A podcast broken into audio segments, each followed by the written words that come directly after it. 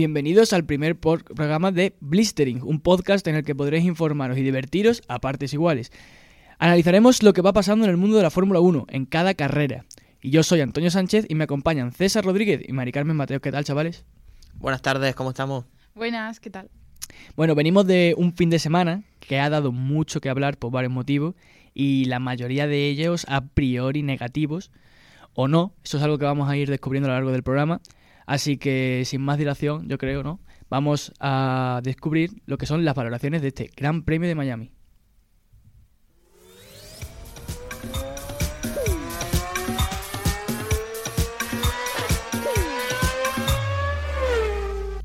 Bueno, para empezar, eh, vamos a hablar sobre el fin de semana. Vamos a ir directamente a la carrera. Y yo quiero saber quién os ha gustado más. A mí personalmente el que más me ha gustado ha sido Fernando Alonso. Si contamos clasificación también, pero solo carrera igual. Porque en clasificación hace un vueltón en Q3 para quedar segundo y su compañero ni siquiera pasa la Q1. Y en carrera hace podio, un podio que si lo miras al final parece que ha sido fácil, pero es que su compañero ni ha puntuado. Y en el primer Steam parecía que Sainz le estaba cogiendo. Entonces, a mí el que más me ha gustado. Me parece un fin de semana perfecto. Sí, además que en los libres, mm, como tú dices, iban malamente. Tenía mala pinta. No, se esperaba nada. Y bueno, su compañero Lance Stroll fue, lo, que, fue, lo que se esperaba. De hecho, es que en la Q1 Alonso no te creas que se queda muy, muy cerca de no pasar, ¿eh? Pues para mí el mejor de la quali eh, fue Checo Pérez. Eh, se hizo un, un, vueltón, dejó a Verstappen bastante atrás, que creo que, hizo una quali bastante pésima, Verstappen. Y luego el mejor de, la carrera, creo que para mí sin duda, eh, Verstappen, pero es que creo que puedo decir esto todos los EP de, de la temporada y probablemente de varias temporadas próximas. Y, sí, para mí Verstappen es mejor de la carrera. yo iba a tirar un poco por ahí ahora porque iba a preguntaros quién os ha parecido el mejor quitando gustos. Y bueno, yo creo que eso puede ser un anime aquí de los tres que estamos en la mesa, que es Max Verstappen. O sea, es que no, no tiene mucha discusión. Sale noveno, acaba primero, cinco segundos por delante de Checo Pérez. Em, estrategia cambiada, en este caso, al revés, que y una pasada. Es que la carrera Verstappen la gana porque cuando él está con duros viejos y Pérez con duros nuevos, va más rápido Verstappen con duros viejos. Es que es increíble. No tiene ningún tipo de sentido. Y eso, y eso contando con que Checo es un gran gestionador de neumáticos y no consiguió llevar ese ritmo en ningún momento. Y que venía de buenas carreras. Efectivamente. Verstappen puede salir de, de pit lane la, próxima carrera y creo que va a acabar ganando por sus 10-15 segundos. Sí. Bueno, em, para ir más allá, analizar más en profundidad este gran premio, eh, vamos a hablar ahora de eh, quién ha sacado de este Gran Premio una dinámica positiva o quién continúa con esa dinámica positiva y quién con una dinámica negativa. César. Dinámica positiva, te voy a decir, como equipo, teniendo en cuenta la última carrera, te voy a decir Alpine. Porque Alpine, para mí, tiene un gran coche esta temporada. A lo mejor menos de lo que se esperaba Loren Rossi, que, que puso a parir a todo el equipo. Pero para mí, Alpine en carrera fue, de nuevo, claramente el quinto coche. Gasly hizo una buena clasificación. Luego en carrera estuvo incluso en el primer Steam, estaba rodando cuarto, quinto. Y Ocon hizo un stint larguísimo con los duros y fue también muy rápido. Y al final, octavo y noveno sin problema. Bueno, de hecho, Gasly le, pasó el Leclerc ya para las últimas vueltas. Entonces, para mí, dinámica positiva te diría el pin.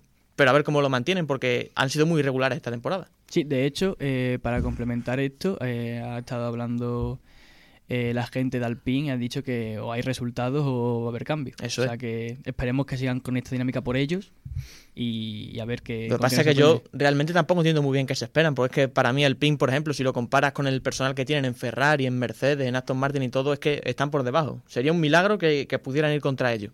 Ahora, está bien, está bien tener esa ambición también, no se lo critico yo. Y evidentemente que el coche que tiene Alpine da para lo que da. O sea, siendo sinceros, eh, a día de hoy yo creo que tienen la posición que se han ganado están en tierra de nadie. Están en el quinto coche, lejos de los de arriba y lejos de los de abajo. Yo creo que el problema con el que se ha encontrado Alpine en este caso es que el...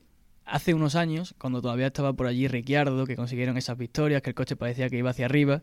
Eh, bueno, victorias no, Ricciardo no ganó, pero consiguió varios podios. Eh, ¿no, consiguió uno? No, no, no. No, fallo mío, perdón. Fue Ocon en 2021. Efectivamente. Eh, iban hacia arriba y después vino el estancamiento a lo grande. Y es como, ¿y ahora qué hacemos? Porque iban con unas expectativas que no se han cumplido. Y yo creo que siguen intentando cumplir esas expectativas y no miran dónde están realmente. Es que el, el equipo de Enton en realidad ha sido, desde que han vuelto en 2016, un año bueno, otro malo. Un año bueno, otro malo. Este año parece que sí que mejoran respecto al año pasado, pero es que es lo que te digo, es que apuntar arriba para ellos es muy difícil. Pero ellos apuntan hacia arriba. Sí. Lo que pasa es que no cumplen Que- sus propias Que es expectativas. lo que te digo, yo, yo eso lo defiendo, porque para mí tienen que ser ambiciosos, si no, no estás en Fórmula 1. supuesto. Pero Sí. es que es complicado. Pero no son realistas. No, eso posiblemente no. ¿Y tú alguna dinámica positiva al resaltar? Eh, yo, bueno, quiero resaltar un poco la figura de Russell este, este- en la carrera, principalmente. Creo que a mí personalmente me sorprendió su, su posición y no creo que hicieran mala carrera desde, desde Mercedes. No, no, la carrera de Russell ha sido para mí perfecta también. Sí. Poco más, con ese coche poco más puedo hacer. Y además en una carrera que era complicada para Mercedes también. Sí, sobre todo en el que ha sido complicado adelantar, ¿se ha visto? O sea que- También. De hecho, por ejemplo, eh, Hamilton, eh, que salió muy atrás y ha acabado sexto, o sea que también... Y la primera parte de la carrera tuvo problemas. Efectivamente. Que también para mí es otra buena carrera. Lo que pasa es que partía desde muy abajo también. Está en clasificación este año Hamilton también con problemas. Sí, de hecho, Russell está superando a Hamilton. Sí, claramente. Sí, claramente, claramente. Bueno, vamos ahora al punto contrario y vamos a ver quién ha tenido dinámica negativa. César. Hombre, hay para mí dos pilotos muy claros aquí, que son Stroll y Leclerc. Pero dentro de los dos, aunque la carrera de Leclerc ha sido muy mala, para mí la peor que ha tenido en Fórmula 1, tengo que decir Stroll, porque es que no tiene ningún sentido lo que ha hecho este fin de semana. Es que ni pasa de Q1 ni puntúa, con un- cuando Alonso está en, en podio. No me lo Claro. explico. Es que además el problema que ha tenido Stroll no ha sido el hecho de cómo ha quedado él a pesar del coche que tenga, sino lo que ha hecho su compañero. Claro, es que eso es. Es una diferencia muy grande. Claro, es que si, si Alonso me dice que ha puntuado por los pelos, pues te digo, pues mira, ha hecho lo que ha podido. Pero es que con la carrera que ha hecho Alonso, lo de Stroll no se sostiene. Claro, es que de hecho yo creo que Alonso se pensaba que Stroll había quedado más eh, adelante de lo que, de lo que claro. realmente ha quedado. Cuando él pregunta por las posiciones en carrera, que luego lo vamos a mostrar, por cierto, es que yo creo que él se extrañó cuando dijo decimotercero, creo que iba en ese momento. No se lo esperaba. No se lo pagaba para nada. Mm, Yo creo que también, dinam- bueno, dinámica negativa, no sé si llamarlo así siquiera, que es eh, McLaren, que tuvo un momento de lucidez en, en los libres 2, Mm. Pero... Este fin de semana sí. Y, y de hecho la gente se vino arriba diciendo, bueno, eh, parece que a lo mejor McLaren puede haber encontrado el, el ritmo, por lo menos para la quali. Y ¿Qué nada. va? No, Nada. no. De están, hecho, están estancados. No, no, Ni quali, ni carrera, ni mejoras, no, De hecho, no hay por dónde salvarlo. la, la, la temporada que está haciendo McLaren creo que es negativa. Y además, mejor te- y tiene- además teniendo para mí dos pilotazos que están desaprovechados. Claro, a lo mejor tiene algún momento de lucidez, pero se queda en eso. En, en un- Luego además en la carrera siempre les pasan cosas. Hoy a Norris, eh, o sea, hoy en la carrera a Norris se lo llevan puesto también en la salida, se lo lleva Debris. Sí, siempre, siempre pasa algo. Siempre. Es igual que, por ejemplo, a, Leclerc, que es otro que siempre está pasando algo este año. O sea, es algo Lo mismo. increíble. Y bueno, ahora, eh, obviando, por ejemplo, Verstappen, y aquí pues sí que podéis meter los gustos, ¿vale? Vamos a hacer un pequeño top 3 de, de decepciones y un pequeño top 3 de cosas eh, positivas que os lleváis o que os han gustado este gran fin de semana. Eh, podéis mm, incluir pilotos, equipos, lo que veáis. Hombre, podemos meter a muchos aquí, yo creo. En las positivas, ¿te refieres a sorpresas o en general? Sí, sorpre- eh, bueno, en, en general, pero si hay alguna sorpresa, pues es destacable, ¿no? Bueno, pues hemos, hemos de- destacado ya a Verstappen y Alonso. Y yo voy a destacar otra cosa que son las paradas de Ferrari. Que este año Muy buenas. pare- parecen otro. Es, es una pena porque es que además están parando bien, no están teniendo problemas de estrategia ni nada, pero luego el coche no corre. Es el es único que han trabajado en los pit Sí. stop. En eso, perfecto. Eh, yo quería destacar también la figura de, de Haas este fin de semana, especialmente Magnussen, la, la pelea que tuvo con, con Leclerc, que yo creo que ha sido de las mejores cosas de la carrera, que por lo menos dio, juego. Est- Estuvieron casi toda la carrera, Sí. hasta la vuelta treinta y tantos. Ujú. Entonces para mí es un punto a resaltar el trabajo de, de Haas y de Magnussen este fin de semana. A mí, deja, lo que me está pareciendo raro es que parece que tienen un coche que va bien, pero siempre va bien más mejor que el otro uno de los dos pilotos. Si va bien Magnussen, Hulkenberg está, más de- está claramente detrás. Si va bien Hulkenberg, Magnussen está claramente detrás. Pero, es curioso. a- pero además con diferencias muy grandes. Sí, o sí. sea, quiero decir, em, Magnussen lo mismo te mete el coche quinto, pero Hulkenberg se queda decimoquinto. Claro. Y, y no pasa de ahí. Y en Australia Hulkenberg estuvo como rodando séptimo, octavo, y Magnussen se estampó el solo. Claro, claro, o sea, son- Es una cosa. Eh, vamos al punto puesto, vamos a las decepciones de este fin de semana, que no sé si tenéis alguna especial. Yo hay una que ya hemos mencionado, déjame que lo diga, que es el Stroll. O sea, Stroll yo creo que es la decepción más grande de este fin de semana de lejos. Sí. Sí. Bueno, lo hemos mencionado también por encima, pero Leclerc. Yo la carrera de Leclerc me pareció inexplicable. Porque, bueno, en clasificación se, se estampó por, por lo pronto en libre. Pero bueno, son cosas que le suelen pasar. Luego en clasificación en Q3, primero tenía una vuelta que parecía que se iba a poner arriba y no la termina. Y luego la segunda tiene ese accidente que dices, bueno, es un accidente, está muy mal, pero bueno, en carrera siempre suele ir muy bien Leclerc, pero es que no ha tenido ritmo directamente. Pero está siendo la sintonía la de Leclerc, la de acabar contra el muro este año. Pero últimamente, bueno, pero Sí, la verdad eh, que sí. errores propios ha sido este. ¿eh? Sí, Propio, sí, totalmente. De hecho, dejadme que os haga una pregunta, que os lance una pregunta, y es, ¿consideráis decepción lo de Hamilton? Por lo menos en clasificación. En clasificación sí, yo sí. Yo creo que Hamilton está decepcionando, pero en general. Yo creo que es algo que, que nadie se esperaba. O sea, vale, que Russell esté por delante de ti, vale que Russell pueda meter el coche quinto y tú lo metas octavo. Son cosas que dentro de lo que cabe se pueden entender, son diferencias menores, pero es que se ha quedado Q2. A ver, también es verdad que llevamos cinco carreras, ¿eh? pero a mí personalmente me está decepcionando en clasificación. Eso sí, en carrera suele ir bien. Sí, en carrera obviamente es que también pesa mucho la experiencia. Que también es verdad O sea, que el año pasado le pasaba lo mismo. En clasificación suele ir regular. mm, es verdad. Le condiciona mucho eh, no tener un coche que esté tan arriba. Eh, Está yo creo que muy obsesionado con el coche, con Sí, que va sí. muy mal el coche. Que también lo entiendo, porque es que es distinta la sensación de Hamilton y Russell.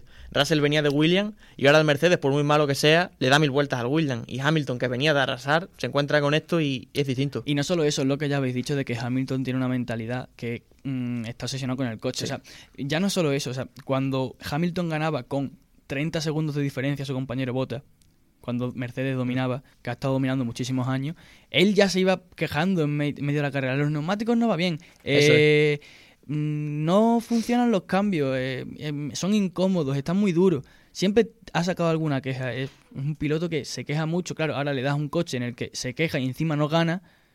Claro, Es un círculo. es un vicioso. círculo. Y bueno, yo quería mencionar negativamente. Bueno, hay dos. Eh, uno es Pirelli. Quiero mencionar a Correcto. Pirelli. Mm, eh, o sea, no es. No sé si es tanto decepción, sino no entendimiento.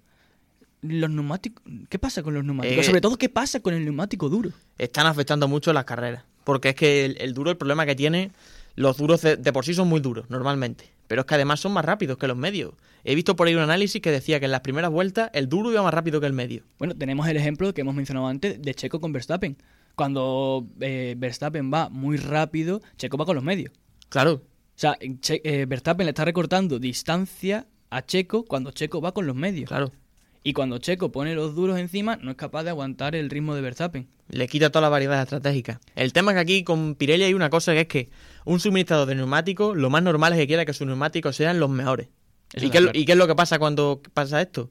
Pues que la- las carreras son más aburridas, porque los neumáticos duran mucho y, y quitan la variedad estratégica. Pero claro, es que hay que encontrar un punto medio. Eh, no puede ser que, que un piloto llegue a la última vuelta para hacer el pit stop. O sea, Claro. y te podría haber hecho más vueltas perfectamente con el neumático que, que llevaba, pero Entre estos últimos dos fines de semana en el en Bakú, creo que fueron Ocon y Hulkenberg que pararon como cuando quedaban tres o cuatro vueltas. Bueno, Sí, sí. Ocon paró que casi Ocon. se lleva a todos los fotógrafos Sí, que estaban allí. Y, y- y tenía un ritmo completamente decente, que es que es increíble. claro. Eh, de hecho, creo que Pirelli tiene degradación negativa. Creo que el coche de los picapiedras tiene bastante más, de más degradación que, Sí, sí. que los Pirelli. Es una cosa sin sentido. Y yo quiero mencionar también a la FIA. Oh, oh la FIA. La FIA. Este, que este año parece que no se está llevando tantos palos por ningún lado. aunque, Hombre, están bueno, pasando menos cosas. Están pasando también. menos cosas. Y aún así están pas- Cosa que pasa, cosas en las que Sí, están siempre, ellos... siempre están de ellos. Pues ya tenemos lo del podio de Fernando, tenemos varias cosas. Y yo quiero mencionar en este caso por... A mí no me ha gustado personalmente, que es eh, la reducción de las zonas de DRS, de dos de las tres zonas de DRS.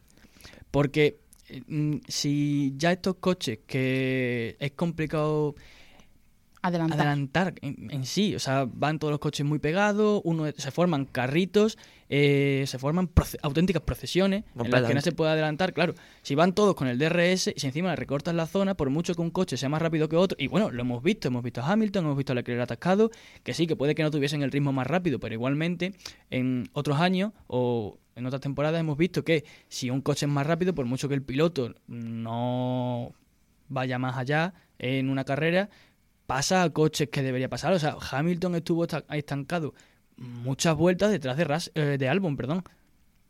O sea, La yo- mayoría de pilotos se pegan, de- o sea, hacen trenecitos. Sí. Bueno, de hecho, esto lo hablé contigo, César, eh, que estuvieron 15 vueltas todos a un segundo. También es que se, los, están eh, juntando dos secos, cosas. Y es que en esta parrilla de la Fórmula 1, a, a veces no lo parece, pero es que hay muchísima igualdad. Sin contar, lógico está, lógicamente, a Red Bull. Porque es que hay momentos de la carrera que tú miras los tiempos y a lo mejor está haciendo Alonso, por decirte, 36-1 y luego de está en las posiciones bajas y está dentro 37-2. Que es que es cosa de un segundo, es que es poquísimo. Y entonces, claro, cuando están en la zona media, a lo mejor un Alfa Tauri y, y un Haas están cerquísimas y no se pueden adelantar con el DRS.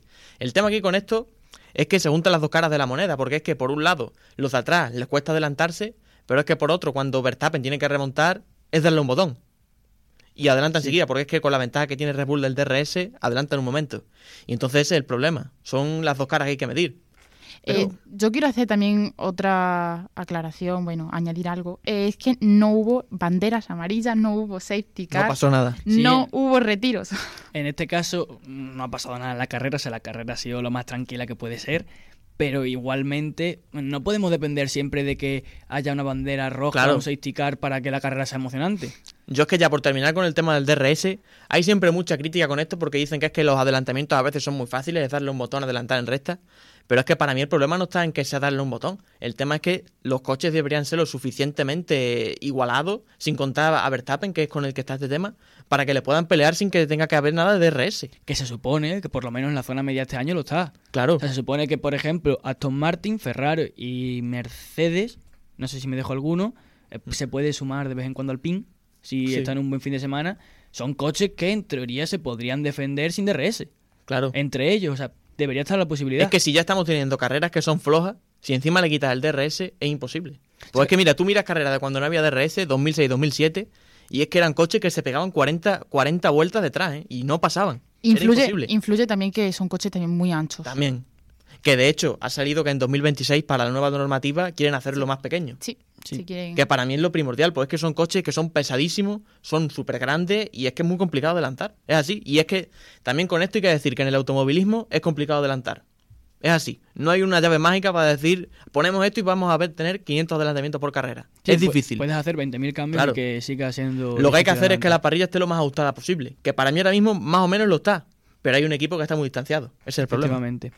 Bueno, Vamos a dejar la valoración del Gran Premio aquí. Yo creo que hemos tocado un poco de todo. Y vamos a escuchar ahora lo que han dicho los pilotos durante este fin de semana de carrera. Qué pedazo de radio. La mejor radio de la historia, sin duda alguna, Fernando Alonso. ¿eh? Historia, historia. Y por cierto, que la rueda de prensa que hubo en la siguiente carrera, no sé si fue la siguiente o unas después, es que lo he visto, que es preciosa, que Vettel se ríe de él en rueda de prensa con lo que dice. Bueno, se ríe. Sí, sí. un tema de cachondeo. Y Alonso le recuerda que el año, el año anterior, que fue en 2011, en Monza, Vettel hace lo mismo. Y él dijo lo mismo. Y ahí Vettel ya, ya dudó un poquillo. bueno, como hemos dicho, vamos a escuchar ahora las radios más divertidas y fascinantes de este Gran Premio de Miami. Así que, Mari Carmen, ¿qué nos has traído? Cuéntanos. Pues mira, no sé si son divertidas, que, que, lo son seguramente, pero traigo mucho salseo. Traigo algunas cositas, un buen material para analizar y lo más importante que es muy gracioso, ¿vale? Eh, han dado mucho juego los pilotos y vamos a comenzar con, no podía ser otra persona, Fernando Alonso, eh, haciendo una de estas las que nos viene teniendo últimamente ya acostumbrado nada más y nada menos que habla de su ex compañero de equipo, eh, lo recordaréis, eh, Esteban Ocon. Viejos recuerdos. Malos. Eh, en este caso comenta con, su ingeniero, con el ingeniero Aston Martin, que el Alpine estaba compitiendo con Aston Martin en, uno, en unos libres, que le había parado la vuelta rápida que traía, que traía Fernando. Y Fernando procede a decir lo siguiente.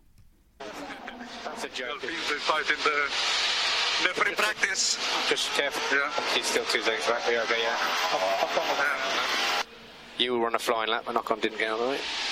Yeah, copy. But the free practice is that moment, so it's good. Las prácticas libres son su único momento para estorbarnos. Y efectivamente. Yo diría que Alonso no está muy contento con su antiguo equipo. No. Ni tampoco con su antiguo compañero. Eso, te iba a decir. O sea, a lo mejor con Gasly se hubiese callado. Tampoco me quiero mojar mucho, pero me atrevería a decirlo. No hay buena relación. Por, lo que sea, ¿verdad? Por lo que sea.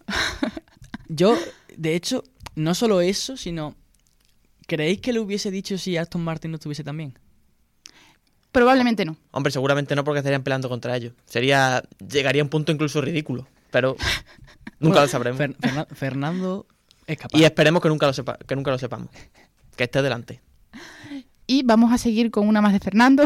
La carrera para, para él fue muy tranquila y pues le dio tiempo a ver por las pantallas que, que iba sucediendo en la carrera. Y qué hacían los demás, equi- eh, los demás equipos. Y se fijó en su compañero Stroll. Y, y pues vamos a escuchar qué dijo Fernando de su compañero. Which position is Lance? Great move into one. Bueno, una, una más de Alonso, ¿no? Iba mirando las pantallas cuando el resto estaba con la tensión de la carrera. Se aburre demasiado. De hecho, es que hay, hay un vídeo que le han cazado a la gente por Fórmula 1 TV, que la pantalla estaba lejísimo, ¿eh? Y no sé, yo no sé cómo lo he visto. Es increíble. Pero lo que me pasa a mí ya es que ni siquiera me sorprende de Alonso estas cosas. Es que ya es un Claro, es que me sea, espero cualquier cosa. Yo creo que la Fórmula 1 debería darle un sueldo a Alonso. Sí, sí. O sea, da un show increíble. Es que el, el resto de, de pilotos van todos tensísimos en el coche y él va con el codo en la ventanilla mirando las pantallas. Vamos, que esta carrera para él llegó un momento que fue tranquila. Pero es que cuando es tensa también está, ¿eh? Que es que le da igual. O sea, por ejemplo, el- el au- el- la radio que hemos escuchado antes, aunque sea una- unos entrenamientos libres, quiero decir, te acaba de pasar un coche, o sea, te estás jodiendo un coche al que, con el que te has podido chocar y tiene un accidente, o sea, quiero decir, no es algo... y es lo primero que le suelta. No se lo piensa. No, y bueno, eh, tenemos más ejemplos de Fernando, como en el Gran Premio de, de Australia, en la resalida, cuando Ah, dice que mire que revisen el código, porque el código dice esto, y ahí estaba corriendo. Una Es que es increíble. En, en un una momento que, en un momento que se le ha visto la carrera a pique y está pensando en el reglamento. O y sea, lo tiene en la cabeza. Claro, Y en un bueno- momen- y en un momento en el que se está reincorporando a pista. Le pasa el- los controles de, de su coche a, a su compañero de Es equipo. verdad, también durante, durante este Gran Premio. Que, de- Es impresionante. que por cierto fue gracioso porque a la vuelta siguiente, no sé si Stroll haría caso o no, pero Stroll se, se pasó de frenada. Se salió, se salió. Se Esa salió. fue, esa fue buena. Nunca sabremos si hubo mano negra ahí. Nunca lo sabremos. Y con Russell va también la, la siguiente radio, porque igual no vimos un carrerón en Miami, pero otro momentazo sí que, que nos dejó el inglés.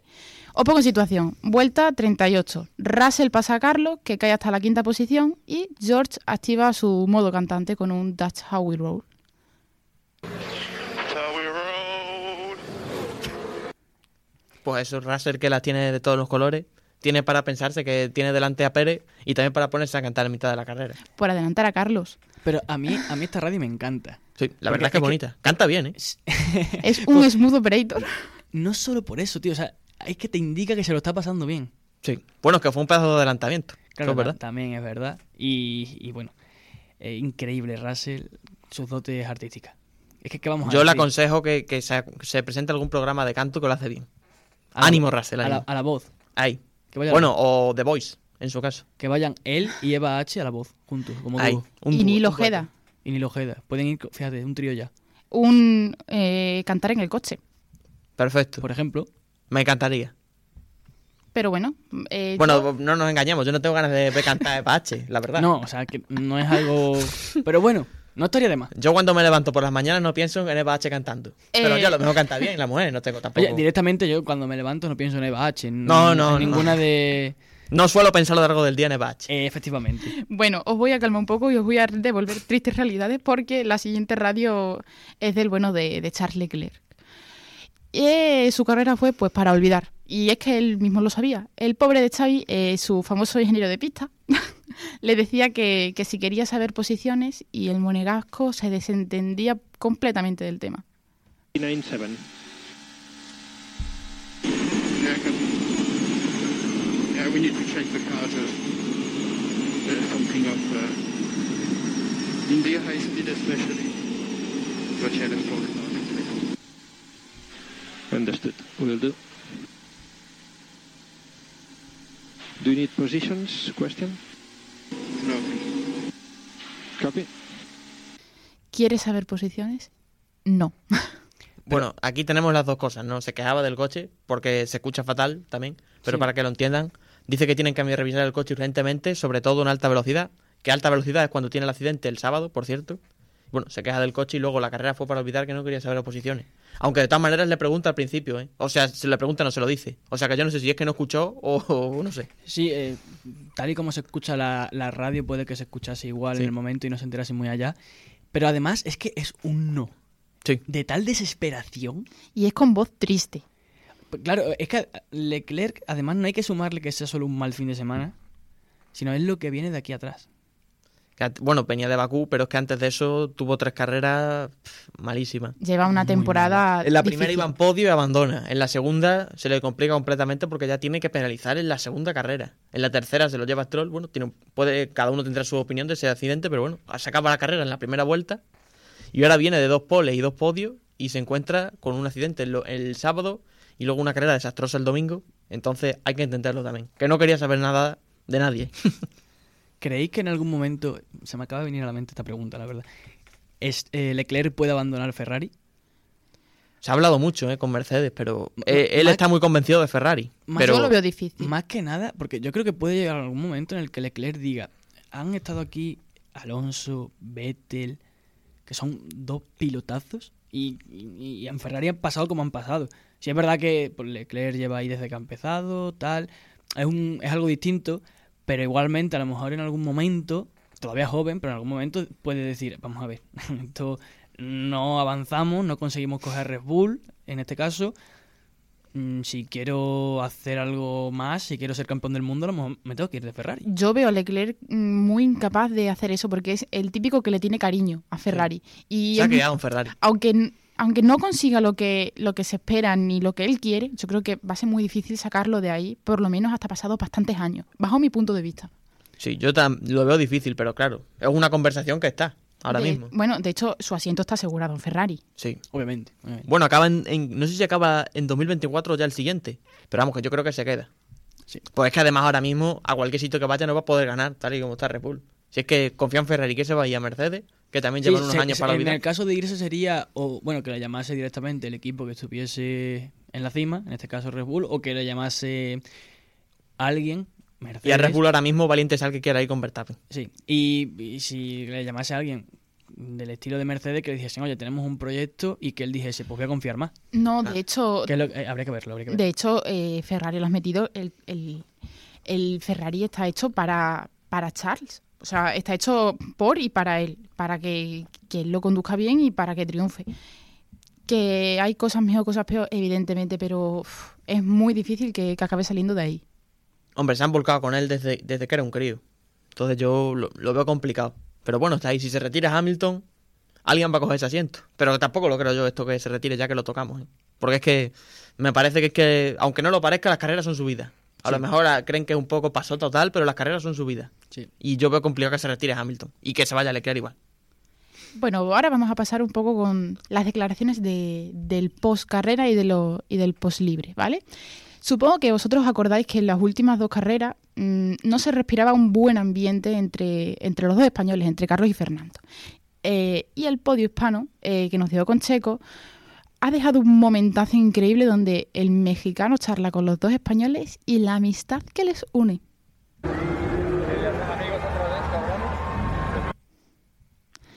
¿Vuelven a ser amigos Carlos y Fernando o alguna vez han dejado de ser amigos? Yo creo que nunca ha dejado de ser amigo. Se habrán picado un poquito a lo mejor con el tema, pero bueno, esto es un tema de un poquito de broma, de checo y tal, ¿no? Tienen Sí. buena relación los tres en general. Sí, obviamente. Entonces, pero bueno, yo creo que algo de tensión quizá hubo, ¿no? Sí. Sobre todo, hombre, con lo que dijo Fernando, yo, Yo- creo que no le gustó, pero Yo lo que, lo que saqué de, de esta conversación de estas declaraciones que cogieron las cámaras fue que me encantaría que los pilotos llevasen un micro de solapa todo el fin de semana. Sí. Quitando las reuniones de equipo. Cada vez que se cruzan entre ellos, me encantaría saber qué se dicen. sí, sí. Es que yo me imagino, en, en otro deporte no, pero en la Fórmula 1 me imagino que se encuentran dos pilotos que se llevan mal y se insultan, sin problema. Posiblemente. O igual no se llevan tan mal como nos creemos. Es, es que es un mundillo. Efectivamente. Eh, eh, eh, Es muy cerrado, es muy sí, cerrado. y, y raro. O sea, Sí. bueno, raro no, diferente, quizás. Yo quiero preguntaros una cosa. ¿Cuándo creéis que ha habido peores relaciones dentro del paddock de Fórmula 1? ¿Antes o ahora? Eh, complicado. es que- Yo diría que antes. Ahora Sí. los pilotos se, van a todos sitios juntos, muchos de ellos. Yo Sí, diría que antes. Y además, em, cuando coinciden ahora mm, pilotos de la misma generación. Claro, es a- que la mayoría de ellos o sea, han estado entrenando juntos toda su vida. Claro, tú tienes que pensar que, por, por ejemplo, o sea, no son de la misma generación, pero bueno, son relativamente cercanas e incluso compartieron equipo que son Fernando y Hamilton. Fernando Claro. y Hamilton se respetan muchísimo eh, como pilotos, pero mm, no van de cena juntos, ni Claro. de vacaciones, ni nada. El resto de Pero pilotos. Es que además el resto de pilotos no es que se junten uno o dos, o sea, el, grupi- el grupito este de Russell, eh, Lando. Carlos, todos estos pilotos jóvenes, es que se, se juntan entre ellos, pero para irse de vacaciones. Es que han estado para- toda su vida. Claro, Bueno, y en, en Navidad en Año Nuevo, que la primera foto que sube Russell es fumándose un puro con Alonso. claro, o sea. Mítica. Entonces- Fernando, Fernando es que es un joven en un cuerpo Y bueno, tan joven. y en, y en Haas están Magnussen y Hulkenberg, que en su momento se, se dijeron de todo. Eso que decías, Antonio, de, de la edad de Fernando es un tema polémico porque creo que no ha pasado un fin de semana que no haya habido eh, un comentario respecto a la edad de Fernando. Todos los fines de semana alguien le dice viejo a Fernando. Sí, sí, sí. Pero en este caso es que se le dice viejo, pero para ensalzarlo. Sí. Con cariño. Lo que pasa es que yo creo que él tiene que estar un poco hasta la nariz ya. Claro, en plan, bueno, ¿qué más da que tenga Claro. 42, que 30, que 20, que 60? Yo Sí. corro y ya está. Claro, que si es que tampoco, así. tiene, tampoco tiene mucho más. Lo que pasa es que es verdad que con su edad hemos visto pocos casos así. Pero Claro. claro, que ya lo, ya lo hemos visto, no hace falta comentarlo todo el rato. Lo Claro, vemos claro. todos ya. Lo que pasa es que cada fin de semana le preguntan a uno, pues eh, a- ese personalmente dice, oye, a mí me parece esto. Claro, claro. Y bueno, ya la última. Eh, voy a enlazar con la anterior y con el pollo de, de habla hispana, porque también se coló en la rueda de prensa el español, donde Fernando se plantó y dijo que ahí se hablaba en español y que, y que no iba a hacer el inglés. I will not say anything wrong, but I will answer in Spanish. Uh, para toda la gente ¿no? de habla hispana, que, que creo que es un, un gran día tener a, a mexicanos, dos españoles en Fórmula 1, en, en una crono por la primera vez, creo, en la historia. Y, bueno, eh, somos la segunda lengua más hablada del planeta y, y merecemos también responder en español. Brief translation in English, please. Very, very bad things. Uh, no, I- No voy a traducir porque no he hablado bien de vosotros. A mí, cuando dice para toda la gente de habla hispana, por un momento pensaba que se iba a arrancar a cantar. Ojalá.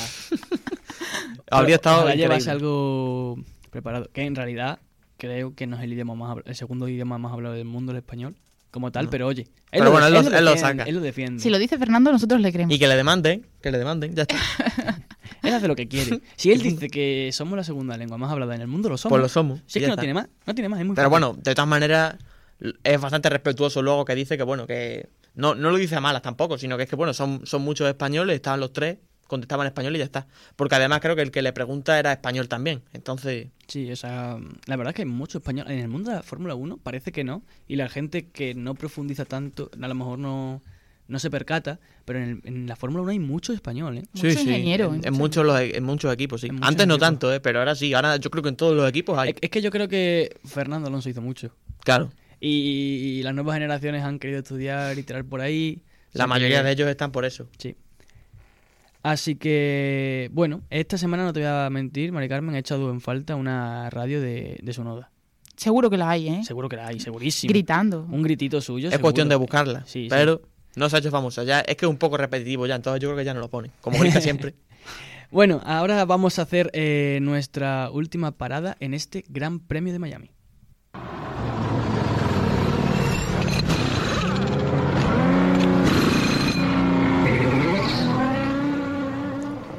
Bueno, hoy la pregunta es fácil y aquí sé que, que César tiene mucho que decir, le va a gustar esta pregunta. ¿Qué os ha parecido la parafernalia de este Gran Premio de Miami? Se cargaron la Fórmula 1. por segundo año consecutivo. Odio el Gran Premio de Miami con toda mi fuerza. Mira, yo te voy a decir solo una cosa. Yo eh, puse el Dazón para ver la carrera. Conecté, an- no sé, cuatro o cinco minutos antes, diez, no me acuerdo cuándo fue esto, exactamente. Eh, y veo a un tío gritando los nombres de los pilotos y los pilotos saliendo ahí. Eh, Yo sé que lo hacen, por ejemplo, a mí me gusta mucho la NBA, en la NBA lo hacen, pero claro, Claro. la NBA es una cosa, la Fórmula 1 es otra, Es una americanada. Sí. Una americanada. que además no se hacen todos los deportes, No. que son 30 tíos. Es que para mí es que podría, podría decirles de todo. Lo que pasa es que aquí me quiero contener. Pero es que odio el Gran Premio, de verdad, lo odio. Lo odio, lo siento mucho, lo odio. Eh, dato importante, otra vez, los barcos encima de cartón. Eran cartón. Aunque esta vez llovió, ¿eh? Podría- lo que pasa es que en la pista no caben. Bueno, hay, hay muchas más cosas. A mí, por ejemplo, a mí lo que más me molesta, sin duda, es el tema de los cascos. Sí, sí. La temática.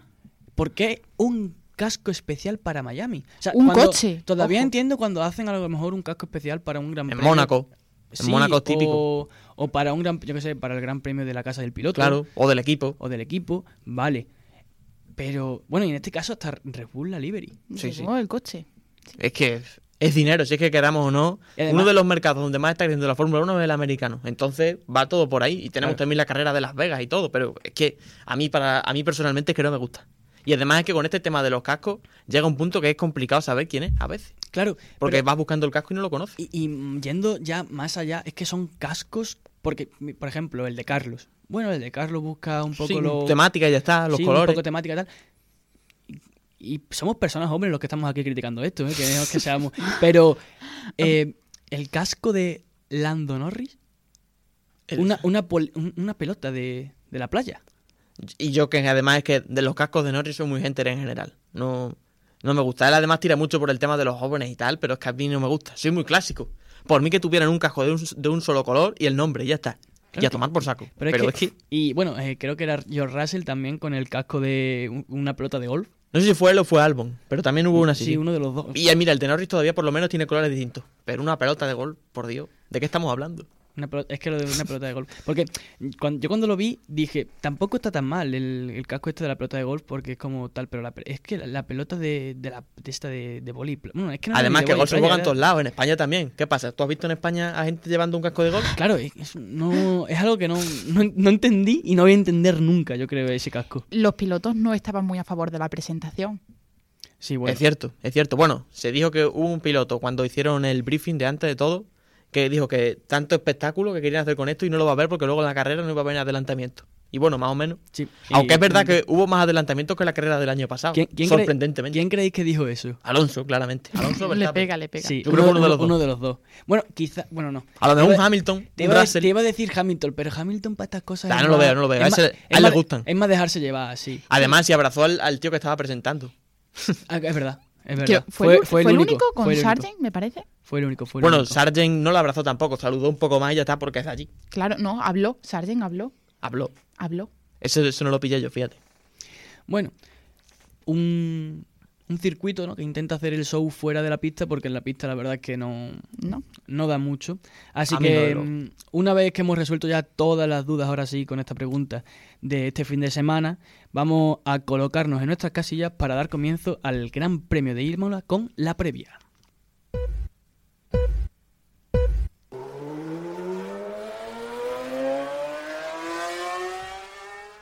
Bueno, pues una previa muy interesante y lejana, porque este fin de semana recordamos que no hay carrera, la que tenemos aquí por delante. ¿Por qué? Se junta, lo primero, la expectación de las supuestas mejoras de Aston Martin En efecto, y además el parón que ya he comentado, es decir, una semana sin gran premio que la gente siempre tiene. Además, este año con Fernando, sobre todo aquí en España, hay ganas, hay ganas de esta hay, carrera. hay muchas ganas. Hay ganas. Además, un gran premio. Eh, Hombre, por fin pasamos de circuitos urbanos de plástico, que se me entienda, y es un circuito clásico, ¿no? Que ha vuelto hace poco, pero la verdad es que nos encanta. Y, Y bueno, para mí, una de las cosas más importantes que es la previa de Mónaco también, y mola, ¿eh? también, cierto, la siguiente carrera es Mónaco. Pero bueno, centrándonos en Imola, por lo pronto, eh, como has comentado antes, se esperan muchas mejoras de, de muchos equipos. Se esperan de Ferrari, de Aston Martin y también de Mercedes. Mercedes dice que va a cambiar bastante el coche. Que no esperan que sea una mejora en, en el momento, sino que a partir de ahí puedan mejorar más. Entonces, bueno, por ese punto es interesante. También Horner ha dicho que espera que la sanción del túnel, que, del túnel de viento que le cayó a Red Bull por el tema del límite presupuestario se empiece a notar a partir de aquí. Yo la verdad es que algo en lo que no tengo fe. Creo que eh, eh, son lloros, sin Sí, más. sí. Pero bueno, por mí ojalá, ¿no? Y bueno, es un circuito que eligen la mayoría para las mejoras porque es bastante neutro. Tiene, tiene una recta que no es muy grande, pero bueno, es, es suficiente. Luego circuito de curva media lenta y la verdad es que es bastante bonito. No esperamos tampoco muchos adelantamientos, pero al menos, bueno, te diviertes con los coches en pista, que a mí es un circuito que me encanta, la verdad. Bueno, si recordamos, del año pasado fue un circuito que hubo carrera sprint, que llovió en la clasificación del viernes. Si recordamos, Sainz tuvo un accidente en clasificación que pudo solventar la sprint. Sí. Eh, aquí llegó Ferrari, que todavía estaba bien. Creo que este, esta fue la cuarta carrera que venían de ganar en Australia. Y hizo, creo que Leclerc la pole. Y luego, eh, a partir de la sprint, se empezó a torcer. Es cuando empezaron los problemas de degradación. ¿Cuántas poles hizo el año pasado Leclerc? Increíble. Bueno, y este también. Y, y ya, Sí. y ya empezamos mal. Bueno, y eso es lo que te decía, ¿no? Eh, en la sprint iba ganando. Yo creo que creo que hasta la última vuelta lo tenía bastante controlado. Hasta que empezó a caer. Ganó Verstappen. Y a partir de ahí en la carrera, Ferrari fue cuesta abajo. Y Leclerc especialmente. Porque aquí eh, pararon en las últimas vueltas a por la vuelta rápida. No sé qué hizo Ferrari aquí, fue la primera gran cagada de Ferrari en toda la temporada, porque le pararon saliendo detrás de Pérez. Y ya Leclerc se desesperó y accidente, no me acuerdo la curva, creo que era la variante alta, creo que se llama esta curva, y a partir de ahí cuesta abajo. Luego también, a- gracias a esto, hizo podio Lando Norris, que empezó McLaren regular y que a partir de aquí fueron para arriba, y fue también una carrera desastrosa si recordamos para Hamilton, porque Russell quedó cuarto, fíjate, detrás de McLaren, de un Mercedes, y Hamilton se pegó toda la carrera detrás de Gasly sin poder adelantar, que le pidió incluso perdón Toto Wolff por la radio, si recordamos. Y luego para los españoles fue un desastre, porque Sainz se quedó en la primera curva, Sí. se lo llevó Sí. Ricciardo, Sí. y Alonso, pues que también, porque le dio Mick Schumacher un golpecito de nada, y el pontón fuera y se acabó la carrera. Entonces esperemos que esta carrera para los españoles sea algo mejor. En general podemos decir que, bueno, no, no debería ser el circuito que mejor le viene a Red Bull. Y Aston Martin podría ir bien, porque es un circuito de curva lentita, media. Entonces, a ver si, si aquí hay un poquito de emoción al menos. Aunque sea por el podio, bueno. Un, un poquito, que no pedimos Un poquito, más. no pedimos más. Y si acaso un Red Bull abandona, bueno, pues mala suerte, ¿no? Sería una pena. Yo quiero hacer una pregunta. Si Ferrari no cumple un mínimo de expectativas, va a ser un punto de inflexión porque se ha culpado mucho a Binotto la temporada pasada. Y, y se ha visto que la diferencia de con Binotto a sin Binotto tampoco ha sido... No ha sido grande. Gran menos cosa. el tema de las paradas que hemos comentado. Sí, pero bueno, hay poca influencia tiene, tiene el bueno de Matías. Hombre, yo creo que ya es un año para Ferrari que está perdido ya. Sí. Tienen que partir ya de ahí, que está perdido. Pero a partir de aquí, hombre, Ya- tienen que esperar diciendo eso tantos años. tantos años. Fíjate, estamos en, eh, vamos a entrar en la sexta carrera, y estamos ya diciendo esto. Y además, esta carrera es en Italia, vienen con mejoras. Y es su sea, circuito. Yo es que Un- un justo, circuito para ello. justo con lo que comentabas, Mari Carmen, quería yo decir algo, que es que esta carrera es un punto de inflexión para tantos equipos Sí. Sí, sí. de cara al futuro. Es como el punto, no es el punto medio de la temporada, pero sí que es el punto de inflexión de todos los equipos. Claro, es que al, al final, con Red Bull tan lejos, el resto de equipos tienen que apuntar para arriba. Entonces, Y, y es muy difícil porque es que es mucha diferencia. Es que ya lo hemos dicho, pero es que es mucha De diferencia. hecho, ahora sí. también eh, en mitad de temporada eh, se termina el- las horas de túnel de viento que se le asignan a los equipos de, de la temporada Sí. pasada. Y también Y Aston Martin, reinicia. claro, y ahora Aston Martin pierde mucho tiempo Pierde. de... claro, porque van a de estar. de. Bueno, lo bueno que tienen es que gracias a Stroll igual quedan cuartos en el campeonato, que son más tiempos de túnel de viento. Está todo pensado. Sí, es así. ¿Stroll víctima o verdugo? Hombre, según lo que miremos. Aquí, aquí yo agradezco a Stroll, ¿eh? Con este tema, que siga, que siga pecheando. Porque a mí no nos engañamos, a mí que Aston Martin gane el Mundial de Constructores, pff, me, da igual. claro. Me viene dando igual. Pero Fernando, Fer- Fernando, Ahí sí, Fernando, ahí sí. Fernando. Tiene, por cierto, el, creo que el 74% de los puntos de Aston Martin. Y he visto y Alonso lleva 75 puntos. Lo tengo aquí. Te lo confirmo ahora.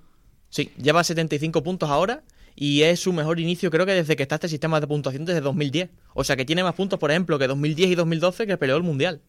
Aston Increíble. Martin, Aston Martin tiene 102 puntos y Fernando 75. Que es un 74 más o menos, Sí, si hacemos la media. Y es lo que te decía, es la vez que Alonso tiene más puntos desde 2010 y 2012. Y, bueno, desde 2010 y 2012 no, desde que está este sistema de puntuación. Que es más que en 2010 y 2012 que peleó el Mundial. O sea que imaginemos. Yo lo que más agradezco ya, o lo que más voy a agradecer en este Gran Premio de Imola va a ser los horarios. Sí, Volvemos por fin nuevo. horarios decentes. Por fin volvemos a los Por hora- fin horarios decentes. normales. Que claro, nosotros decimos eso, me imagino ahora a alguien de, por ejemplo, Latinoamérica escuchando y dirá... Ahí sí. "Mm, Que bueno, yo creo que es tempranito, ¿no? Con un café. Sí. sí, la verdad que Peores son los horarios de Australia y y la gente llora menos. Sí. Aunque allí ellos se la ven de noche ya, creo yo. Sí, más o menos. Yo em, quería aportar aquí los horarios para que la gente no se pierda. Y es, es que solo decirlo me va a provocar una sonrisa. Y es que son la clasificación el sábado 20 a las 4 de la tarde. Maravilloso. Qué maravilla. Eso sí, molesta la siesta un poquito. Eso sí, Habrá que dormirse un poco que antes. somos españoles. Habrá que dormirse un poco antes, ¿no? Habrá que intentarlo. Habrá que comer antes, adelantar la comida. Bueno. En efecto. Y después la carrera es el domingo a las 3. Fantástica hora. Después de comer. Es, es la mejor hora. Si la carrera está aburrida, sí está. Pues ya ves. No pasa nada, ¿no? A ver si esta vez también viene la lluvia el domingo. Eh, sí, porque... Que el, el año pasado llegó, pero demasiado pronto.